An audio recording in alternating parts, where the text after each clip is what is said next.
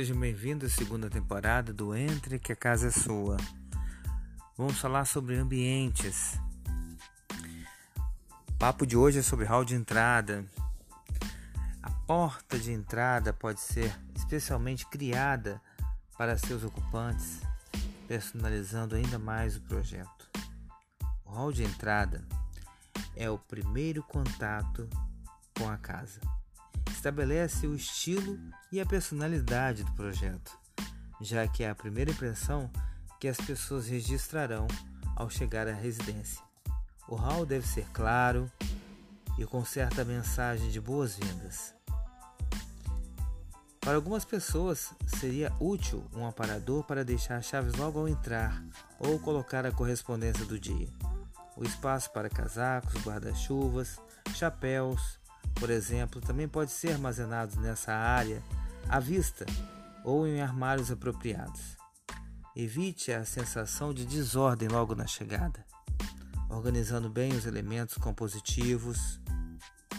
Procure evitar escadas de acesso ao segundo piso logo na chegada, direcionadas para a porta de entrada. Segundo o Feng Shui, a energia que entrar na casa será desviada para o andar de cima. Outra providência seria evitar espelhos posicionados diretamente em frente ao hall de chegada, em frente à porta, para que o segundo, né, segundo Feng Shui, não reflita para fora da casa a boa energia que ali entraria. A iluminação por arandelas pode ajudar muito a criar uma atmosfera desejada desenho diretamente no piso do, de mármore, cerâmica ou qualquer outro material poderá ser muito utilizado como recurso de eliminar os tapetes. Evita tapetes no hall de entrada e manter uma fácil manutenção. Lembre-se, entretanto, que essa é uma solução mais definitiva, mais estática e poderá sair de moda ou ainda dependendo do temperamento das pessoas, poderá cansar. O lavabo também poderá ser localizado ali perto dessa área do hall de entrada. Aproveitando o hall de entrada, logo chegamos no living, na sala de estar. É impossível criar um projeto de interiores realmente funcional se não soubermos exatamente a que se destinam os ambientes.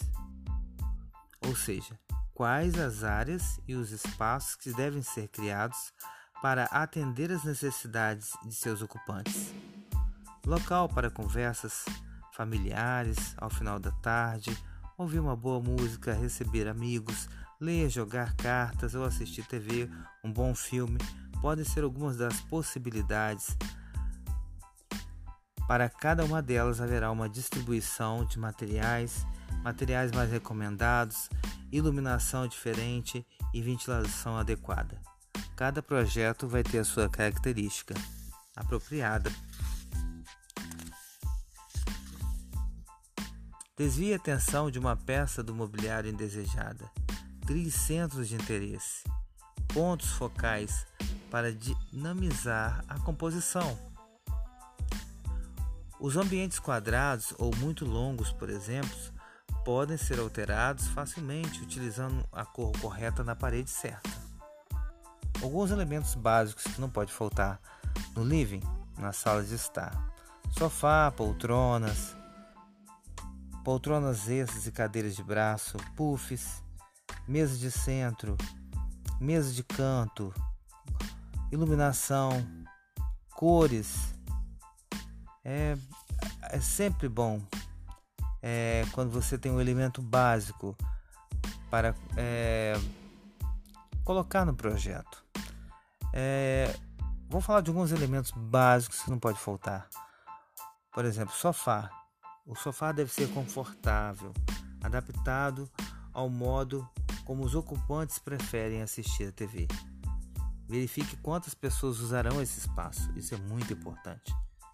Poltronas podem ser uma opção interessante em pequenos espaços, pois são flexíveis e possibilitam ajustes no ângulo de visão.